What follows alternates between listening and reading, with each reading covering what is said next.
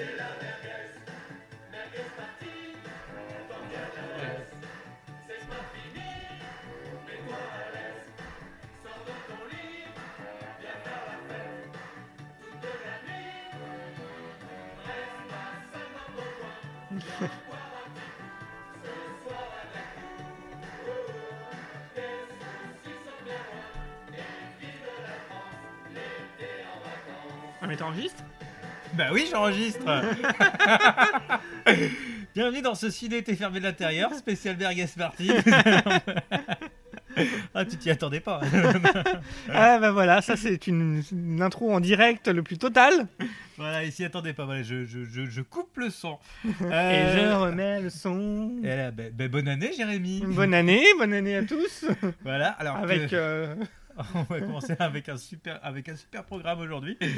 Euh, donc, euh, ça fait un moment qu'on qu'on- qu'on n'a pas enregistré, qu'on s'est pas vu. hein, parce que- bah oui, on- la dernière c'était sur Redwood. Ah oui, on est vieux maintenant.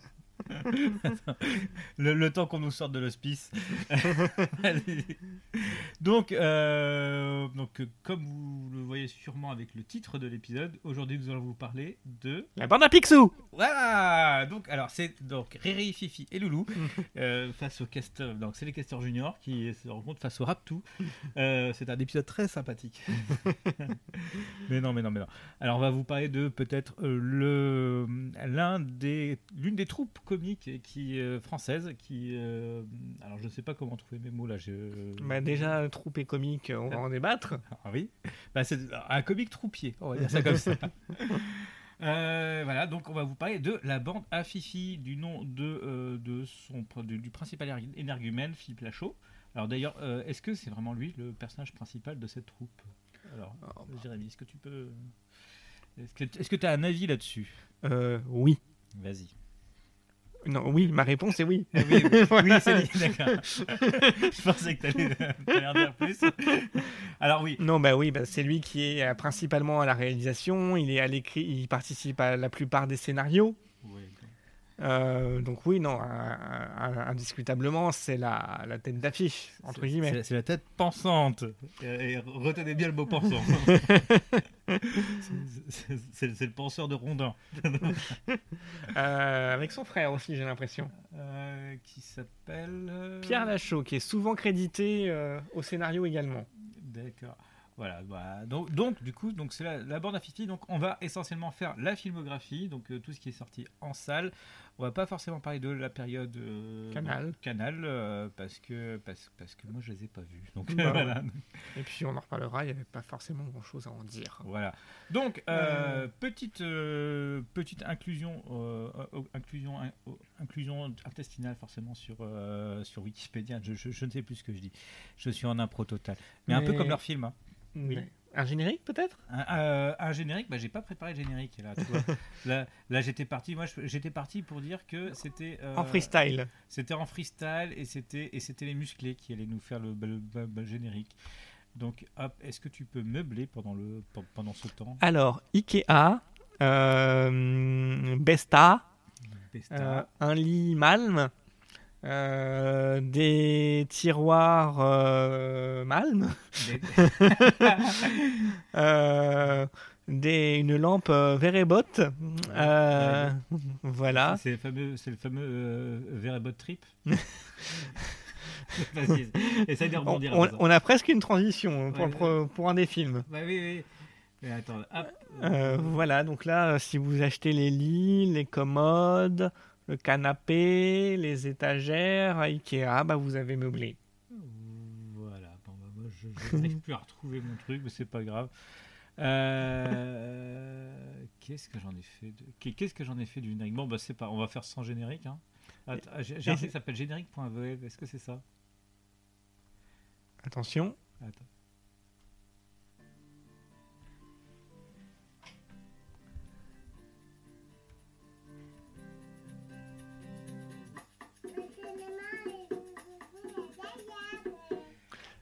C'était bien ça Bonjour à tous Bonjour à tous, cette fois-ci, on, on est réellement parti, donc pas sous le nom des musclés, mais sous le nom de.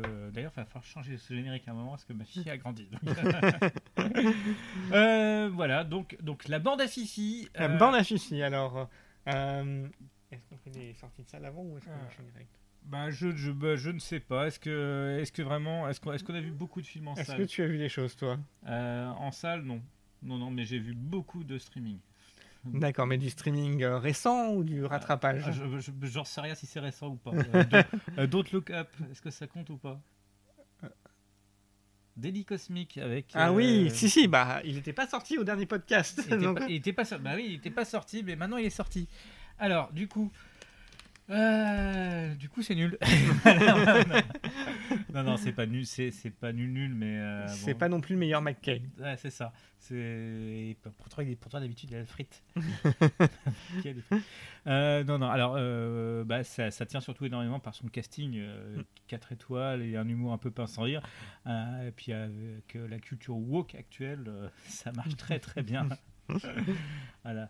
C'est cette idée que nos nos gouvernants ne regardent pas au bon endroit et font tout pour taire la vérité. Ou le font par Ou le intérêt. font par intérêt, ça, ça marche très très bien dans notre époque actuelle, même si euh, Ouais, voilà. ça me hérisse un peu le poil à chaque fois. On est vraiment dans la satire et c'est sûr que par rapport à ses premiers films, où ça c'était vraiment de la gaudriole à fond, Oui, euh, toute sa période Will Ferrell, etc., depuis qu'il a fait... euh, bah, il a vraiment fait un virage depuis The Big Short, en fait, où il s'est engagé dans une forme de...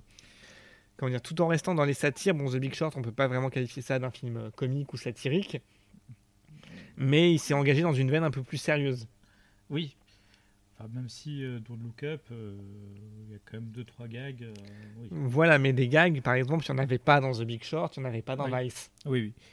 Donc, euh, alors moi je le conseille pas forcément. hein, euh, je sais que beaucoup de, de critiques se sont un peu tiré la nouille sur ce film. Je suis désolé, je suis désolé de dire ça comme ça.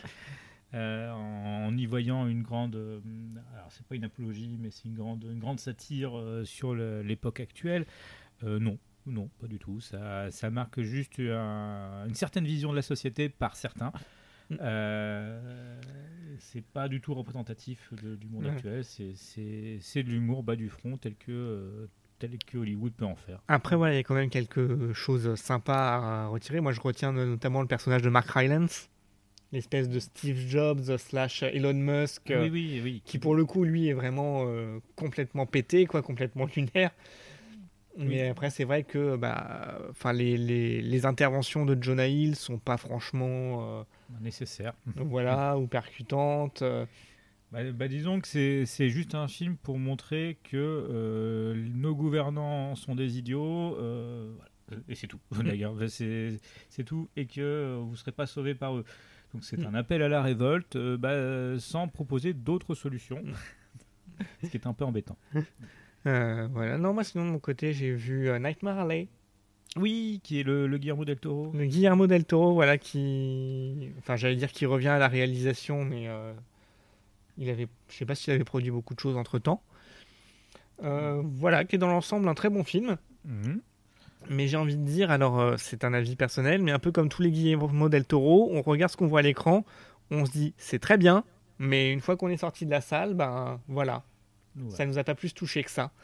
En tout cas, donc voilà, c'est l'histoire. euh, alors, c'est un remake d'un film de 1947. Euh, c'est vrai que Del Toro euh, avait déjà produit Don't Be Afraid of the Dark, un long métrage qui était inspiré d'une série qu'il avait terrorisé quand il était gamin. Donc réalisé par Troy Nixey. Oui, oui. Bah, je me souviens que Et a- c'était pas terrible d'ailleurs. Oui, il avait fait la, la fermeture de, de l'étrange C'est festival ça. à un moment, et puis c'était pas. C'était pas ouf, et donc là, il se réessaye un peu à, à l'exercice, cette fois-ci en étant réalisateur. Euh, donc euh, voilà, je veux dire, le, le casting est très bon. Mm. Je veux dire, on a Bradley Cooper dans le rôle principal, on a Kate Blanchett dans un rôle euh, secondaire mais important. On a Rooney Mara, Bah, toujours très, toujours très bonne. toujours très bien. Voilà, il y a Tony Collette également. Donc euh, voilà, Bradley Cooper, même s'il est très bon, est limite presque trop propre pour le rôle. Ah. À savoir que c'est un- une sorte de vagabond qui se retrouve, euh, comment dire, engagé dans un cirque et donc à partir de là, il va apprendre à faire des numéros de, mentaliste en quelque sorte. Et après, euh, va emmener, euh, va voler de ses propres ailes pour entre guillemets euh, essayer d'arnaquer des gens. D'accord. Donc, donc, tu veux dire que c'est un vagabond trop propre C'est dans, le sens, c'est un peu un vagabond bah, Dior. Euh, c'est ça. Alors, filmé comme une. Pas Dior parce qu'effectivement, il n'a pas des fringues euh, de luxe, mais. Oui, mais un mec qui vagabonde et qui n'a pas le sou, mais qui fait 1m90 et qui est hyper baraque alors qu'il est censé picoler, quoi. Oui, d'accord, ok. Donc c'est ce côté-là. Après, il est très bon hein, dans le rôle, c'est pas la question. non, on a aussi une réalisation très soignée de Del Toro. Par exemple, il n'y a pas un seul plan fixe de tout le film. C'est-à-dire que même quand il est en, cadre qui pourrait être un cadre fixe, en fait, la caméra soit s'avance, ou par exemple, une scène dans un ascenseur, par exemple, où d'habitude on, est simplement en plan fixe. Et maintenant, là, par exemple, il va avancer et puis le prendre par le, par le bas, en fait, en contre-plongée.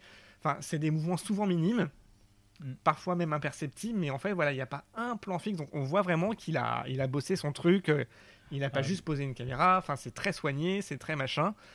Ah bah, Guillermo del Toro a rarement fait de mauvais films hein, en, tant que réalisateur. En, tant que réalisateur. Et après, voilà, le seul reproche que j'aurais à dire, c'est que tout ça, en fait, c'est peut-être un peu froid. Dans le sens où bah, on ne se sent pas impliqué émotionnellement plus que ça. C'était pas ce qu'on lui avait reproché déjà pour Crimson Peak?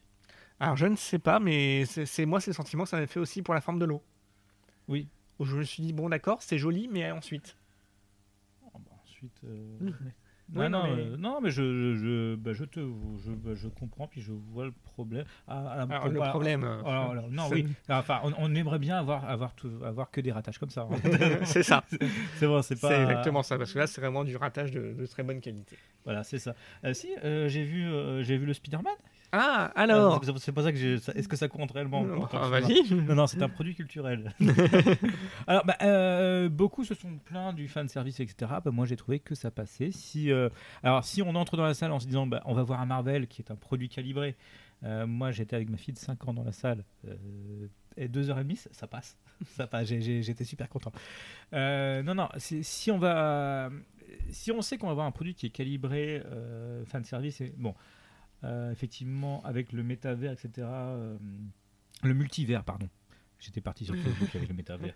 Euh, avec le multivers où on peut faire à peu près n'importe quoi, faire intervenir des personnages d'autres franchises Spider-Man sans que, bah, avec un petit côté ta gueule, c'est magique, c'est vrai. Mais, non, mais ça fonctionne, hein. ça, ça, fonctionne plutôt bien. Le, euh, le, le, le, problème de ce genre de film, c'est qu'on ne peut pas dire que c'est mauvais parce mm. que parce que c'est de l'artisanat, euh, c'est bien foutu. Il n'y a rien derrière, mais il n'y a rien derrière. C'est un peu, euh, bah, c'est un peu comme tu parlais de. je suis, je, suis, désolé hein, de, bah, de tendre la perche comme ça, mais c'est un peu comme tu disais avec Guillaume del Toro. c'est que bah, c'est qu'on peut pas en dire du mal, mm. vraiment. On, on, peut, on peut se plaindre de deux trois trucs, mais en vrai, en vrai, c'est bien foutu c'est bien foutu, c'est bien joué. Tom Holland est l'un des meilleurs Spider-Man. Zendaya est une bonne actrice aussi. Euh, j'ai hâte de la revoir dans la, deuxième partie de Dune où elle pourra donner un peu plus que ce qu'elle a fait. Euh, mais voilà, je. Non, non, c'est un bon film si on veut voir un produit calibré de 2h30. Alors, j'ai vu aussi. Et alors, moi, d'une manière générale, même si les Marvel me saoulent, ce côté calibré, machin, et genre ultra facile, qui tombe souvent à plat, ah commençait vraiment à me saouler. Et en fait, euh, dans, tout ce, dans tous ces trucs Marvel qui aujourd'hui ne m'intéressent plus du tout, euh, bah, par contre, les Spider-Man m'avaient toujours bien agréablement surpris. Ouais, ah, selon moi, c'est peut-être grâce à Tom Holland et au fait que c'est quelque chose de beaucoup plus léger, euh, beaucoup plus proche des comic books. ça, ça se prend moins la tête. Et alors par contre, par rapport aux deux premiers, j'ai trouvé quand même qu'il y avait une euh, petite baisse euh, alors, de régime sur celui-là, dans le sens où euh, on retombe un peu sur les, travers marvelesques en mode... ce que j'avais beaucoup aimé dans les, dans les deux premiers, c'est que l'histoire se tenait vraiment d'un bout à l'autre. Là où les Marvel, c'est souvent plus des enchaînements de scènes. Oui. Et j'ai retrouvé ce côté enchaînement de scènes dans cet épisode, en mode Ah bah alors là, il y a le passage où il est démasqué. Ensuite, ah, il y a le passage où il se fait attaquer. Ensuite, ah, il y a le passage où les méchants arrivent. Ensuite, ah, il y a le passage. J'ai eu ce sentiment en fait de retrouver euh, ce côté euh, collage qui est souvent la marque de fabrique des autres films Marvel. Alors, collage ou cahier des charges? Bah, les deux en fait. Mais j'ai trouvé que les deux précédents avaient donné beaucoup plus un sentiment d'unité. Oui. Alors moi, ce qui m'a gêné, alors euh, moi, ce qui m'a plus gêné, c'est vraiment le, à, la, toute fin du film. Alors, est-ce que je peux spoiler ou pas? Bah vas-y là depuis le temps. euh. À, la toute fin du film, en fait, c'est un retour à zéro et, et hop, et hop, tout, tout, tout, tout badaboum. Euh, tout le monde a oublié et c'est parfait. On, peut recommencer à zéro et refaire des films à nouveau. c'est beau. Voilà, il va falloir repécho Mary Jane. Euh, non, non, mais c'est bon. Mais, mais bon, en tant que produit, parce que là, euh, bah, non, mais j'ai du mal à appeler ça un film. Enfin, c'est c'est un produit dans, à la fois avec le, le, bon et les mauvais côtés des choses. Pour moi, Marvel et la plupart des Disney sont des produits c'est pas c'est pas c'est pas mal c'est pas bien c'est et de toute manière là euh, dans la dans ce qu'on va dire là pour la suite euh, dans la bande à Fifi, on va reparler de cette notion de produit de consommation courante. je crois. Je, je, ne sais pas pour toi, mais, mais, mais moi j'ai bien envie d'en caser deux ou trois fois ça. Euh, pour, pour, certains des films. Alors pas pour tous, et là, c'est là, ce qui, c'est là ce qui va être surprenant. Est-ce que, euh, avant qu'on aille plus loin, est-ce que tu as d'autres films à parler? il y, y, en a un petit dernier dont ah. j'aimerais parler, c'est Red Rocket de Sean Baker. Ah, ça me dit rien, je ne l'ai pas vu. Vas-y. Et donc voilà, petit film dont je tenais à parler parce que c'est vrai que Sean Baker, bah, je l'avais découvert à l'étrange festival avec euh, Tangerine. Son film euh, qu'il avait entièrement tourné au téléphone et qui suivait le parcours d'une euh, d'une prostituée euh, travestie, voilà. Travestie ou transsexuelle? Travestie. Travestie Il me semblait que. Bon, c'est pas Et donc, qui avait été, un, pour le coup, une vraie découverte. Ah, moi, je je suis pas entièrement d'accord. j'ai pas aimé. non, mais ouais, donc, donc, donc, Tangerine, j'avais pas vraiment aimé. Mais et donc là, il revient. Alors, bon, t'aimeras pas non plus celui-là. Hein. Bah, c'est pas grave. Mais voilà, ceux qui avaient euh, apprécié le cinéma de Sean Baker jusqu'ici, donc il avait fait Tangerine et ensuite euh, The Florida Project, euh, continue un peu dans sa veine et il revient cette fois-ci avec Red Rocket. Euh, donc encore une fois, c'est une sorte de, de, plongée au cœur d'une Amérique un peu white trash, sans le côté raciste, on va dire. Mais euh, c'est pas l'Amérique alors. mais ouais, de cette Amérique euh, ultra pauvre, précaire, euh, qui vit dans des dans des baraques sur des terrains pas entretenus, avec des maisons pas entretenues et qui ont rien à foutre de leur journée, qui se enfin voilà, qui essayent de vivre de petits boulots ou qui fument du crack. Enfin voilà, c'est un peu cette Amérique là du Texas profond, on va dire, mais paumé en fait, paumé. Mmh. Et donc voilà une, une, partie, on va dire, de l'électorat Trump. Et donc ça raconte l'histoire de ce type qui est une sorte d'acteur porno euh, dont les faits d'armes sont passés. Mhm. Et qui retourne, euh, enfin voilà, qui suite à une dispute retourne chez son ex-femme. Et en fait, le type est un baratineur complet de A à Z. Euh, voilà, va réussir à s'incruster chez son ex qui voulait pas de lui. Et puis, à force de baratin, va réussir à se réinviter dans son lit pour au final qu'il tombe amoureux d'une gamine de 17 ans et puis qu'il se met en tête d'en faire la nouvelle vedette pour faire son retour dans le porno, etc. Enfin, voilà, c'est un peu ce cinéma, euh, on va dire, brut de décoffrage. Qui Non, je, je, je, je, pensais faire un point Jean-Luc Lahaye avec. Euh, mais il, non. Il attend qu'elle ait 18 ans pour coucher avec. Ah, d'accord. Bon, bah, c'est bon, bah, pas Jean-Luc Lahaye alors. il a refusé le rôle. Et donc voilà, avec euh, donc Simon Harris dans le rôle principal, qui est très très bon d'ailleurs dans ce rôle. Alors, je connaissais pas Simon Harris d'ailleurs. Alors, donc qu'est-ce qu'il a fait d'autre euh, On va en profiter que nous sommes hmm. face à. Euh, donc Simon Rice. Rex. Rex Rex. Rex. Comme, comme Rintintin. Comme Rintintin. Alors, hop, euh, donc Simon Rice, qui est acteur, animateur télé, rappeur et mannequin. Et ancien porno gay. Ah oui, bon, c'est pas grave ça. Donc, il a joué dans le Scary Movie 3, 4 et 5. D'accord. Donc, il a la constance. Euh, donc il a fait effectivement, donc il était dans Young and Hard and Solo 2, Young and Hard and Solo 3. Hot Session 3, Hot, Session 11. non, ça c'est sa carrière porno. Euh, donc, donc il a fait de la pornographie gay, c'est pas grave. Il était dans Scary Scream Movie. Ah, ah ceux, ceux, qui connaissent, c'était la version des frères Wayans de Scary Movie. Non, c'est pas forcément une bonne référence. Voilà, bon, il n'a pas une, euh, une carrière très, très marquante, on va dire. Bah, il était dans Projet X. ouais, mais dans un petit rôle, quoi. Il était dans Scary Movie 3, 4, 5. Dans, dans deux rôles différents d'ailleurs. 3 et 4, George Logan et 5, Dan Ah, si, il a joué dans The Karate Dog. Ah ouais, donc, ouais, bon, bah je. Voilà. En tout cas, ceux qui aimaient jusque-là le, cinéma de Sean Baker bah, pourront y aller les, yeux fermés et continuer dans la, la droite lignée de ce qu'il fait, euh, de ce qu'il a fait jusque-là, euh, en s'intéressant à cette espèce d'Amérique euh, délaissée et, comment dire, bah c'est ça, cette Amérique délaissée. D'accord. Donc toujours le même principe, filmé un peu avec du 16 mm, avec du grain, très près voilà, on est vraiment sur du, du porté à l'épaule, ce genre de choses, quoi. Et sauf que là, voilà, c'est le, le, portrait d'un connard euh, qui charme à la fois le spectateur et les personnages du film, jusqu'au moment où on se rend compte que bah, c'est bel et bien un connard, en fait. D'accord. Voilà. Donc, ok. Donc, tu le tu conseilles ce film alors? Oui, pour ceux, voilà, qui, pour les fans de ciné indé US et ceux qui avaient déjà aimé euh, Sean Baker auparavant. D'accord. Euh, est-ce qu'on a d'autres films Non. Bon, on va passer.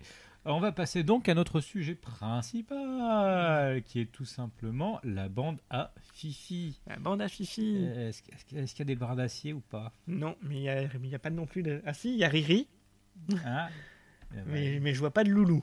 Ah bon, bon on va trouver un loulou.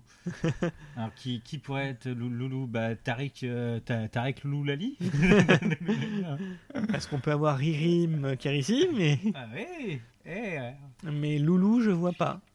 Alors, si vous êtes producteur, essayez de nous, nous, nous proposer un, un, trio Riri, Fifi, Loulou. Voilà. Histoire qu'on puisse faire des blagues. Exactement. c'est comme ça que ça va marcher. C'est la raison d'être de, ce podcast, de ce podcast à la base. Hein. Oui, c'est caser nos blagues de merde derrière des faux sujets. Voilà. Donc du coup, donc, la bande à Fifi. La bande à Fifi, donc qui s'était fait connaître apparemment. Apparemment, parce qu'on ne les a pas vus nous. Voilà, euh, dans le Grand Journal où il jouait des sketchs. Mais euh, on va dire que contrairement à d'autres pastilles du Grand Journal, c'est pas franchement passé à la postérité.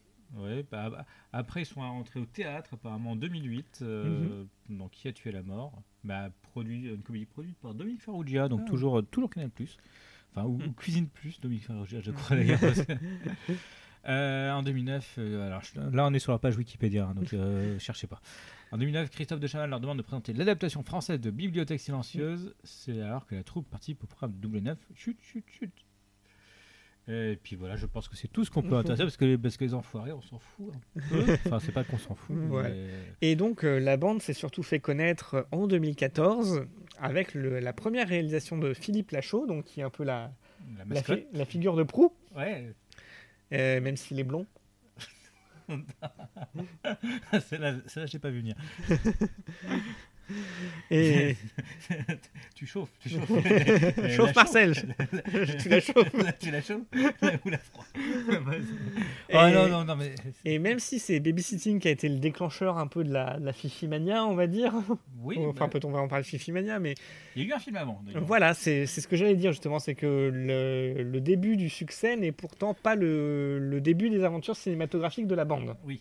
Alors, parce qu'en 2013, il y a eu. Euh, alors, c'est. C'est le film qui a le moins. Non, c'est pas le film qui a le moins rapporté. C'est le film qui a fait moins d'entrées, j'ai l'impression. Euh, non, non, non, non, non, non, non, parce qu'il y a eu. Euh, c'est celui-là qui a fait le moins. Ah oui. C'est l'avant-dernier bah, des films qui a fait le moins d'entrées. donc, Paris à tout, Paris à tout prix, qui. alors. Réalisé. réalisé par Rim Kérissi, j'en perds mes mots tellement qui est pour moi. Euh, finding Memo. ah, genre, finding, Le monde de Memo. Ça ferait un très bon titre de chanson de Cindy Sanders. Ah, bah, on va lui proposer. Eh, dis-moi, mais c'est peut-être parce que tu as la gorge sèche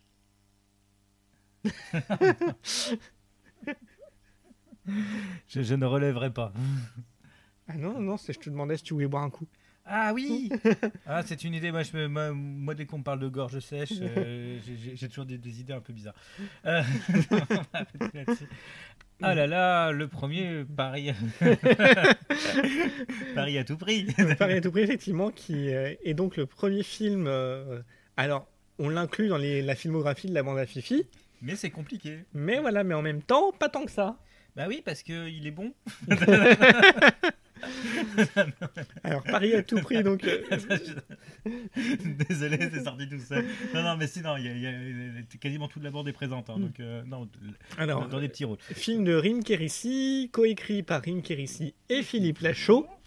Et euh, sinon, donc Rim Kérissi qui tient également le rôle principal du film. Et qui et donc Philippe Lachaud et il se contente d'un tout de oui d'un second rôle. Non, c'est dans l'autre, il a vraiment un tout petit rôle d'un tout petit rôle. Euh, c'était, euh, c'est dans celui-là où il, où il écrit un film de super-héros? Euh, alors je sais qu'il écrit un film, mais je ne sais plus de quoi. Un film de super-héros. Notez bien ce détail, ça va être important pour la suite. donc le petit résumé vite fait. Donc Rim Kérissi, c'est l'histoire de mince comment il s'appelle déjà? C'est l'histoire de Maya. Maya. Voilà Maya, une styliste qui est un peu en mode full beach avec ses copines. Euh, voilà, qui passe son temps à faire la fête et machin, et qui d'un seul coup on découvre que elle est marocaine et euh, son titre de séjour est expiré, et donc retour au pays. Ouais. Et donc on le découvre après qu'elle ait franchi la ligne blanche. c'est vrai. bah si, elle a, par un contrôle routier. Oui. Parce qu'elle a franchi une ligne blanche. Exactement. c'est tout. C'était dans, dans, dans, mes blagues, il y a des trucs justes des fois. Euh, voilà. Donc c'est un film. Alors. C'est une comédie, mais pas une comédie dans le sens euh, pipi caca prout prout. Oui, c'est une comédie de haute tenue. Hein. Mm. Euh, c'est sur la. Bon, c'est avec quelques trucs un peu faciles sur la, la différence entre France et, euh, voilà, et Maroc. À son gros, elle retourne au Maroc. On se rend compte qu'elle a des relations conflictuelles avec sa famille, qu'elle n'a qu'un seul souhait, c'est de repartir du Maroc aussi vite qu'elle qu'elle le peut. Bon, évidemment, c'est pas aussi facile et on joue également sur le décalage entre le, le train de vie qu'elle avait à Paris en mode jet set et compagnie et, le train et une image du train de vie marocain. Euh, oui, ils n'ont pas forcément les. Ils n'ont pas forcément la 5G. Voilà. On va dire ça comme ça. Voilà, plus des relais, plus un, un, abcès à crever avec son père euh, qui l'ignore complètement à son retour. Et puis aussi euh, une, une, relation un peu bizarre avec le frère, joué, bah, joué, par Tarek. Joué par Tarek Boudali, un autre des... de la bande à Fifi. De la bande à Fifi. Voilà. Alors, donc. Bah, c'est l'un des meilleurs. C'est le pour, pour moi, c'est le meilleur film de la bande à Fifi. je dire ça comme ça.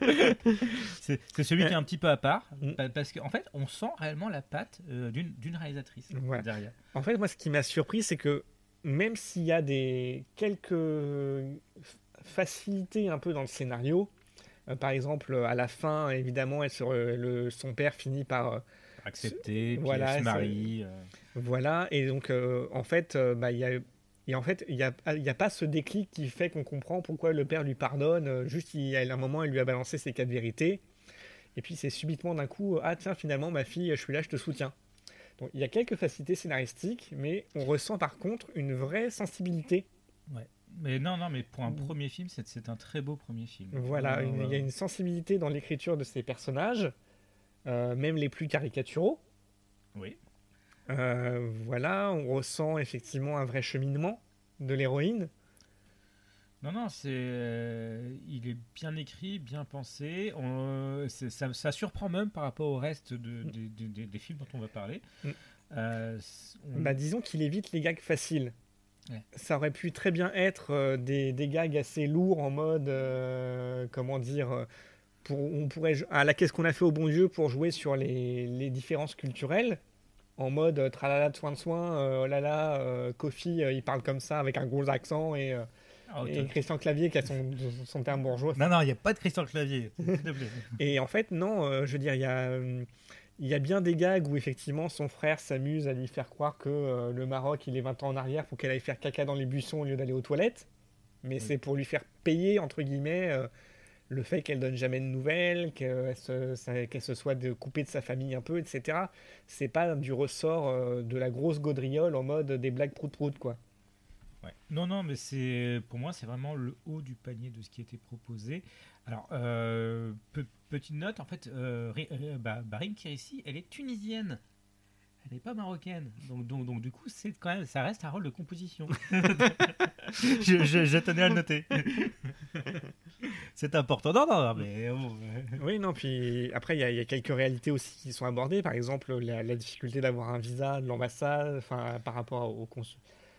Alors, j'allais dire les préfectures, mais bon, là-bas, c'est le consulat. Mais je veux dire, c'est pareil ici en préfecture. Il faut se lever tôt et faire la queue à 5 h du mat pour euh, avoir peut-être ne serait-ce que l'espoir de pouvoir rentrer, déposer son dossier. Oui. D'ailleurs, au consulat, c'est Lionel Astier qui, mm. est, bah, bah, qui, est présent. qu'on retrouvera d'ailleurs dans, dans, les autres films, de, dans l'autre film de, de, de, oui. Voilà, notez également bah, la présence de Stéphane Rousseau, qui était son compagnon à l'époque. Je, je, te laisse là-dessus. Donc voilà, Stéphane Rousseau dans le rôle du styliste et euh, Julien Arrouti qui fait l'assistant de Stéphane Rousseau. Donc Julien Arrouti, c'est le troisième larron euh, du trio principal de la bande à Fifi. C'est celui dont on retient jamais le nom mais qu'on voit toujours à l'écran. Oui, c'est celui qui est drôle. c'est celui, mais c'est celui dont on, qui est plus en retrait que les deux autres en fait. Euh, donc ouais, alors euh, ça a été assez surprenant parce qu'effectivement c'était beaucoup plus, enfin il y avait il y a une petite sensibilité. Bah, c'est, euh, bah, en fait rien que le fait qu'il y ait une sensibilité par rapport aux autres films, ça, ça, dénote. Et puis honnêtement, alors je le dis et le redis, c'est, c'est le haut du panier de, de, ce qu'on va parler. Voilà, et puis même dans l'écriture, bah, évidemment à un moment il y a un love interest qui se crée. Oui, la façon dont ça se déroule, c'est très naturel en fait. Oui. C'est pas forcé, ça se... il y a quelque chose voilà de. C'est du réalisme. On, est sur un néo-réalisme italien mm. à la mode à la mode marocaine. Euh, non, non, c'est bah, c'est une bonne comédie. Alors, euh, qui euh, qui on a parmi les autres acteurs ou actrices Donc, on, donc on a Shirley Bousquet de Caméra Café.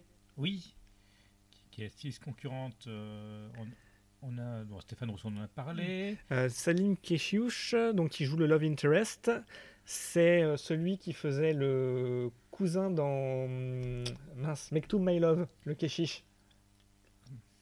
Tu, tu, veux m'énerver tout de suite? Donc il y a Alex Lutz qui, bah, qui joue le, bah, le, styliste en chef. Euh, Pomme, Clémentif aussi. Ah oui, qui joue une des bitches de l'agence. Qui joue une des bitches qu'on retrouvera plus tard en Gardien de la Galaxie. Euh, Tout à fait. Après un passage par les Kaira, je crois. C'est ça, oui. Euh, Tony Saint-Laurent, François-Xavier de Maison aussi, un, qui, serait, qui, va devenir un habitué aussi. Oui, un habitué de Rim Parce qu'en fait, euh, alors on en parlera au deuxième sur le fait que j'ai l'impression qu'il y a deux groupes dans la bande. Ouais, c'est.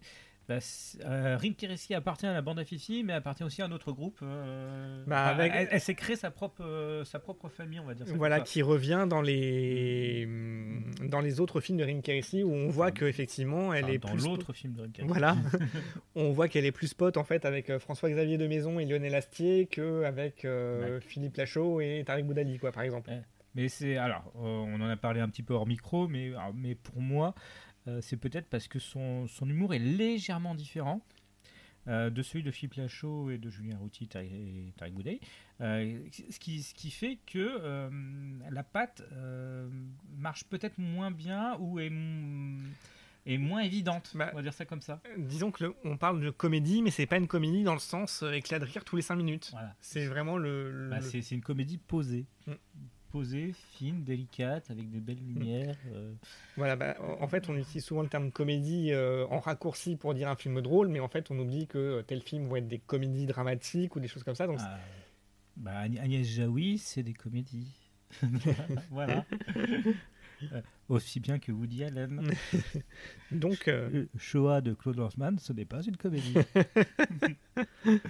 Il y, a des, il y, a des, nuances à avoir entre parce que tu... 50 nuances c'est ah, c'est drôle. non, non, mais euh, non, non, mais c'est parce qu'effectivement, dans le terme comédie, euh, ça va de des Monty Python à euh, bah, Woody Allen, à, beaucoup de choses. Et effectivement, il y a, une petite, un petit décalage entre ce que fait ce que ce que fait et, le reste de la bande. Et c'est bah, bah, c'est pas négatif, mais, c'est bien. Et surtout que, bah, comme on disait en ouverture, en fait, c'est le film suivant qui a vraiment lancé entre guillemets euh, la bande à Fifi. On pourrait tout à fait croire que ce film-là, en fait, ne faisait pas partie de cet univers. Oui, c'est possible. Hmm. Même si, on va y revenir. Euh, pour moi, euh, il y a un Lachaud Universe. Lachaud Cinématique Universe qui, qui, bah, qui, se met en place parce qu'il écrit un, parce que dans ce film-là, où euh, Philippe Lachaud a un rôle totalement secondaire. Il écrit un film de super-héros euh, qu'on retrouvera dans le tout dernier qui vient de sortir en salle cette année. Oh, magie du calendrier. Voilà, magie À croire qu'on a choisi Express Thème. Ouais, oui, euh, c'est bah, incroyable. mais, non, mais parce qu'on est bon, on est bon. voilà. Et parfois, il faut dire les choses comme ça. Alors, donc, euh, donc nous, nous, sommes en 2013. Nous sommes en 2013 et tout de suite, là, euh, les choses sérieuses. Les choses sérieuses enfin, façon de parler sans manquer de respect à, à Rim Les choses sérieuses commencent avec, en 2014 avec la sortie de Babysitting. Voilà. Euh, alors, faut savoir que. Alors, qu'est-ce que le babysitting? Le babysitting est l'acte de garder un enfant, enfin, de faire garder un enfant euh, chez soi pendant que les parents euh, s'amusent et vont, euh, et vont se bourrer la gueule à l'heure. donc voilà, donc babysitting, une, donc là cette fois-ci, on, c'est le premier entre guillemets carton au box-office pour la bande à la show. Et c'est comment dire, alors voilà, on voit que Very Bad Trip et Projet X sont sortis quelques années avant. Voilà, bah, en fait, vous D'ailleurs, dans la construction du body film en lui-même, c'est. Euh, bah, c'est Very Bad Trip. C'est Very Bad Trip. C'est en fait, petit à petit, on découvre ce qui s'est passé dans la soirée. Voilà, donc. Euh, par et donc c'est Projet X aussi, parce que c'est filmé par l'intermédiaire d'une caméra qui a tout filmé et qui. Voilà, et parce qu'il y a une grosse stuff. Voilà, aussi. Qui dégénère. Euh, oui, oui, oui. Et avec une piscine avec des gens qui tombent dedans. donc, euh, donc euh, Babysitting, donc réalisé par Philippe Lachaud et Nicolas Benamou. Alors, Nicolas Benamou, qui, est, bon, qui n'appartient pas à la bande à Fifi, mais qui a fait quand même pas mal de, de, saloperies. il, il, a fait le clip Par la main pour Fatal Bazooka. Voilà. il a fait à fond avec José Garcia. Est-ce qu'il y a besoin de Mystère à Saint-Tropez Mystère à Saint-Tropez Voilà, donc, un, grand réalisateur qui, Non, bon, je sais pas de quelle taille. donc euh, voilà, sur un scénario de Philippe Lachaud. Euh. Et donc euh, voilà, l'histoire d'un jeune homme qui rêve d'être auteur de BD, mais qui n'est que standardiste dans une maison d'édition. Qui se retrouve contraint de garder le jour de son anniversaire le fils du patron, qui veut partir avec sa femme. Euh, sachant qu'il a des potes un petit peu inconséquents qui vont venir faire la chouille sur son lieu de, voilà. bah, sur le lieu où il garde l'enfant. Euh, la maison de son patron. Voilà, et donc euh, on commence le film, entre guillemets, la maison est saccagée, et là il découvre une caméra. Alors qu'est-ce qui s'est passé? Et voilà, et donc on assiste à la vision en direct de, du, saccage en règle de l'appartement. Enfin, du, mm. petit saccage de l'appartement et de la petite virée dans une. Euh, euh, à la foire du trône. Oui, mais alors tout ça, Mathieu, est-ce que c'est drôle? Est-ce que c'est bien réalisé? Alors, euh, alors, bien réalisé, je n'irai pas jusque-là. drôle, il y a certains gars qui font bouche. Voilà. C'est, ah, En fait, ce, qui est bien, c'est que à force d'accumulation, c'est un, peu comme fait les As. C'est-à-dire, euh, on en fait, on en fait, on en fait, forcément. De l'amour, de la joie et de la bonne humeur. Ce n'est pas votre argent qui fera notre bonheur. voilà. Ils font comme Zaz, c'est-à-dire qu'ils ne se lavent plus les cheveux non, les Zaz, Zucker, Abraham Zucker, les réalisateurs des Y a-t-il? Y a-t-il un pilote de l'avion? Y a-t-il un flic pour sauver, euh, je sais pas? L'humanité avec Sophie Winter. voilà, c'est ça, c'est ça. En fait, à, force de faire de, l'accumulation de blagues, on a forcément qui touche. Donc, donc, on va, on va forcément, euh, même même si le gag du perroquet te fait pas rire, euh, le gag euh, de la mousse, euh, ça va marcher. Enfin bon. voilà, le gag du Mario Kart va marcher. Alors, donc c'est le, le, gag de se faire courser par c'est pas drôle ce que je vais dire là. non, non. Euh, non, mais ça va marcher. Euh, voilà, le, la maison qui est détruite, ça va marcher. Euh, le, le, gag de lancer un gamin dans, dans, la flotte, ça va marcher. voilà.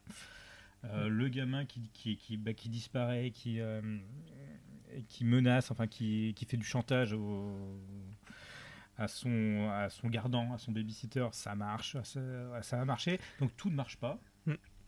Mais voilà, après, on, alors, on en reparlera plus tard, en, une fois qu'on aura pas passé en revue un peu tous les films. On est sur un film qui dure moins d'une heure et demie. Et c'est bien. Voilà. Et donc, j'ai envie de dire, même si ça marche pas, ça passe vite. Euh, le rythme, il est ultra cuté. Oui. Euh, peut-être pas assez. en tout cas, effectivement, comme tu dis, il y a des gags où forcément il y en a un qui va marcher aussi parce que c'est truffé de références en fait. Oui. Euh, alors, je sais pas vous qui nous écoutez, mais nous, on, a, on est à la moitié de la trentaine, là, actuellement. Euh, clairement. Que, que nenni, j'ai 18 ans. Alors ça veut dire que c'est pas très légal ce qu'on a fait l'an dernier. Ah merde euh, non, Euh, donc, On a fait quoi Je m'en souviens même plus. justement, parce que j'ai bien rempli ton verre. Ah, merde. Voilà. Donc, euh, Essaye de rebondir après ça. euh, oui, donc euh, euh, voilà, nous, entre guillemets, c'est des gens qui ont à peu près nos âges et qui donc font des références qui nous parlent. Voilà, bah, il y a les références à Mario Kart, évidemment. Ouais. Bah, les références à Veribat Trip, les références. Les références à Very Bad Trip. alors, ça va surtout encore plus se prononcer après. Où, là, clairement, alors, on, on va évoquer bah, une, certaine série policière euh, du matin en dessin animé, euh, euh, Nicky Larson, euh, parce, qu'on va, en parler. Donc Oui. là, ça sera essentiellement, euh, ou alors les films de super-héros comme dernièrement, Mm. Euh, ça va être truffé de, de références que. Bah, référence pop, en fait. de pop que, bah, qu'une certaine génération va avoir, mais pas forcément toutes les générations. Mm. Et c'est, là ce qu'on va peut-être reprocher, mais on, on met un petit peu la charrue avant les bœufs, je crois. Bah, disons qu'il ne faut pas en parler tout de suite. Il faut d'abord euh, terminer de, de traverser leur filmographie avant de parler global, on va dire. C'est ça. Think local, act global. Ah, tu, tu, tu le dis super bien. Ah, donc c'était donc babysitting. euh, Voilà, et donc, euh, alors après, moi je sais pas toi, mais j'ai quand même passé relativement un bon moment dans Oui. ce film. Bah oui, parce que parce que c'est bien fait. Puis Voilà. si- Il y a des conneries marrantes quand même par moment. Bah oui. Donc en fait, euh, si on cherche pas plus, Mm. c'est parfait. Mais en fait, c'est- comme en début du, du podcast sur les Marvel, c'est que c'est de l'artisanat. Enfin, c'est de l'artisanat à, à moins gros budget. Donc voilà. Mais c'est de l'artisanat, c'est-à-dire que le- bah, les gars font mouche. Mm. Donc on peut pas, on peut pas leur, leur reprocher de, bah, de, de, de- vouloir faire rire et Mm. d'y arriver de temps en temps. Et alors, ça je le garde pour plus tard, mais très important, on souligne la présence de Gérard Jugnot dans un second rôle. Oui. Voilà, mais ce sera pour le global, on va dire.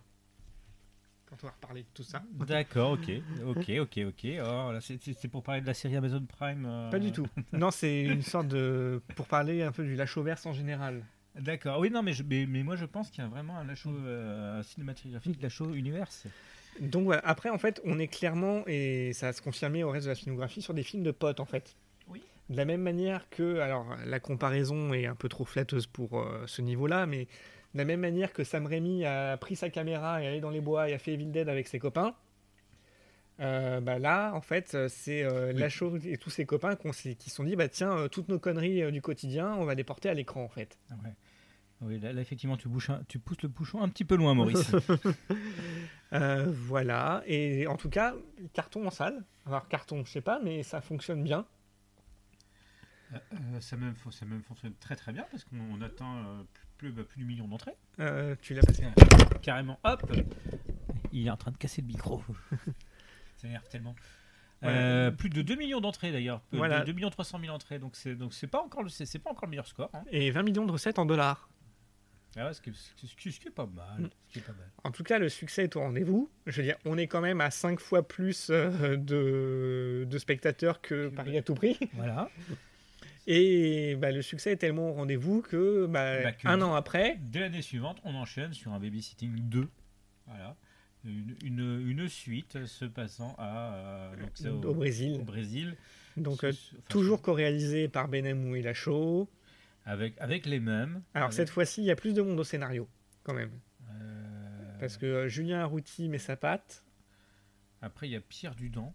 Je, ne- je ne sais pas. Pierre, Pierre Lachaud aussi. Euh, alors, Pierre Dudan, c'est assez intéressant parce que euh, c'est un acteur-chanteur. Donc, il, il est, il, est, il est mort en 84 avant la sortie du film. je crois que la page Wikipédia est drôle. Euh, Alors, quel... comment a-t-il pu participer au scénario de Babysitting 2 bah, je crois que quelqu'un que- que- que quelqu'un s'est marré sur, bah, sur- sur- sur la, fiche Wiki. Voilà. Comme, comme quoi, Ah, on a euh, découvert des conneries. que, de vous venez de découvrir en direct des conneries. Euh, donc voilà, euh, Babysitting 2, donc là on, on reprend un peu où s'était arrêté le premier, c'est-à-dire qu'à la fin du premier, le héros euh, euh, la meuf de ses, conquiert la meuf de ses rêves, Oui. jouée par Alice David de Bref. oui, donc, donc, donc, là, donc il décide d'aller voir les, ses beaux-parents, enfin ses futurs beaux-parents, pas encore. Pas encore. la personne de Christian Clavier. Voilà, elle l'emmène au Brésil rencontrer son père qui gère un hôtel écolo au Brésil. et donc, euh, bah, Christian Clavier. Et vous imaginez bien que dans, euh, que comme dans tout ce que fait Christian Clavier, c'est le point faible du film. alors bah, là, clairement, alors euh, on reprend les mêmes et on recommence en fait. Il est toujours euh, ce jeune homme un peu gauche. Là, au lieu d'être maladroit et devant euh, la fille qu'il aime et de pas pouvoir et de chercher à la conquérir, là cette fois, il va être maladroit devant la famille de sa bien-aimée. et puis bah sinon, c'est vraiment en fait là, c'est un copier-coller. C'est un copier-coller euh, dans le sens où, euh, où on retrouve euh, le Very Bad Trip, on, retrouve parce que on retrouve la, redécouverte de ce qui s'est passé pendant les deux jours d'absence. Mhm. on retrouve la caméra qui, qui est retrouvée. Alors ça, ça, ça, ça par contre. alors, je, je, je, vous fais la situation. Donc, il saute d'un avion et la caméra tombe pile au bon endroit. Euh, non, non, non, non, non, ah non, c'est pas ça. Non, non, non, c'est pas ça. Non. Euh, enfin, il, enfin, il tombe quand même pile sur la bonne plage, hein, de, aussi, de, l'avion. Donc, euh, donc, il passe au bon endroit, et puis la caméra est, pile. Enfin, bah, bah, comment vous expliquez ça? Il retourne à l'hôtel, il se bouscule, c'est là que les caméras tombent. c'est là que les caméras tombent, et puis, enfin, il filme quand même pile le bon endroit. oui, ah bah oui, mais bon. Pour le gag. mais, mais voilà, c'est c'est la même recette, mais au Brésil. Alors cette fois-ci, c'est Mémé qu'ils ont perdu. Alors, ah non, non, non, non, je me trompe. Si, si, si, si enfin, ils n'ont pas non, ils se sont perdus parce que oui, ils se sont perdus, oui. Parce que Mémé, donc, ils la perdent pendant un moment où elle part en radeau sur, sur l'eau, mais elle la retrouve assez vite. Hein. C'est pas donc ils, mais ils doivent garder Mémé, donc c'est du babysitting de Mémé. Voilà. Euh, mais donc voilà, en fait, euh, ce qui devait être à la base une randonnée paisible, en fait, il se rend compte que ses potes, euh, en fait, ont organisé une excursion dans des grottes, machin truc, sans lui dire pour euh, rencontrer d'autres meufs en fait.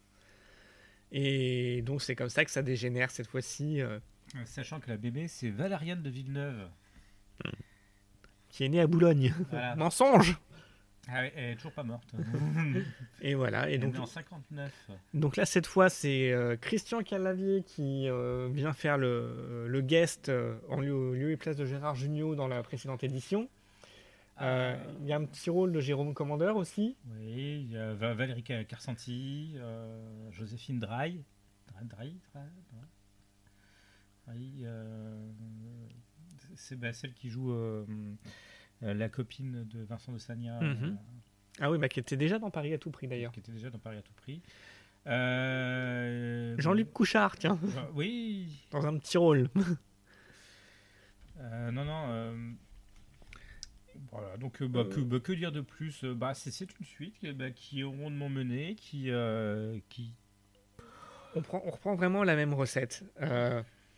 alors là, les gags vont peut-être un peu plus dans le... Hum, comment dire Dans le pipi caca, en fait. Ouais. Il y a beaucoup de... Là, c'est là où on commence à voir apparaître les blagues de pénis dans, dans les films de la show. Oui, oui, bah oui, c'est là, euh, oui, parce qu'il se fait mordre par une araignée euh, à un moment. Euh, voilà, il se fait mordre par une araignée. je crois qu'il y a un moment aussi où on voit un kiki. Ouais. Il y a l'autre qui porte des strings sous ses machins. Oh, oh, oh, c'est trop drôle. Ouais, donc, donc, donc là, on est peut-être arrivé, on est peut-être arrivé à la fin de.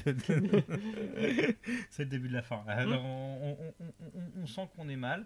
Et pourtant, le succès appelle le, succès parce que euh, ce film-là a fait plus de 3 millions d'entrées.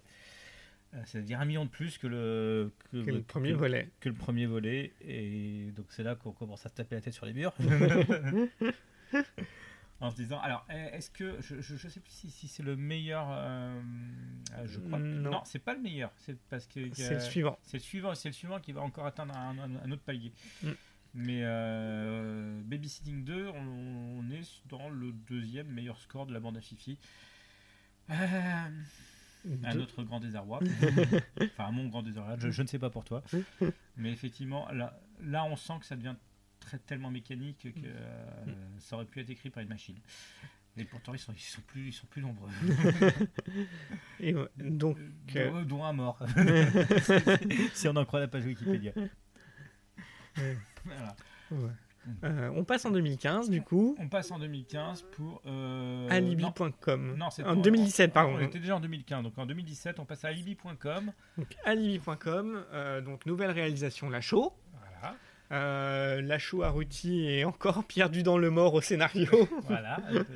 Euh, il, est partout. on, le retrouve juste en 2017. non, 2020. En 2020 également. Et 2021. Bon, je pense qu'en fait, il voulait écrire Pierre Lachaud, mais qu'il n'a pas de fiche. Euh, c'est possible. Oui, mais là, ça ne renvoie pas sur des fiches. Donc, euh, mm. non, à mon avis, c'est Pierre Lachaud. Mais effectivement, c'est n'importe mm. quoi. Non, regardez, là, là tu as Pierre Lachaud et Pierre Dudon. Oui, mais je sais pas.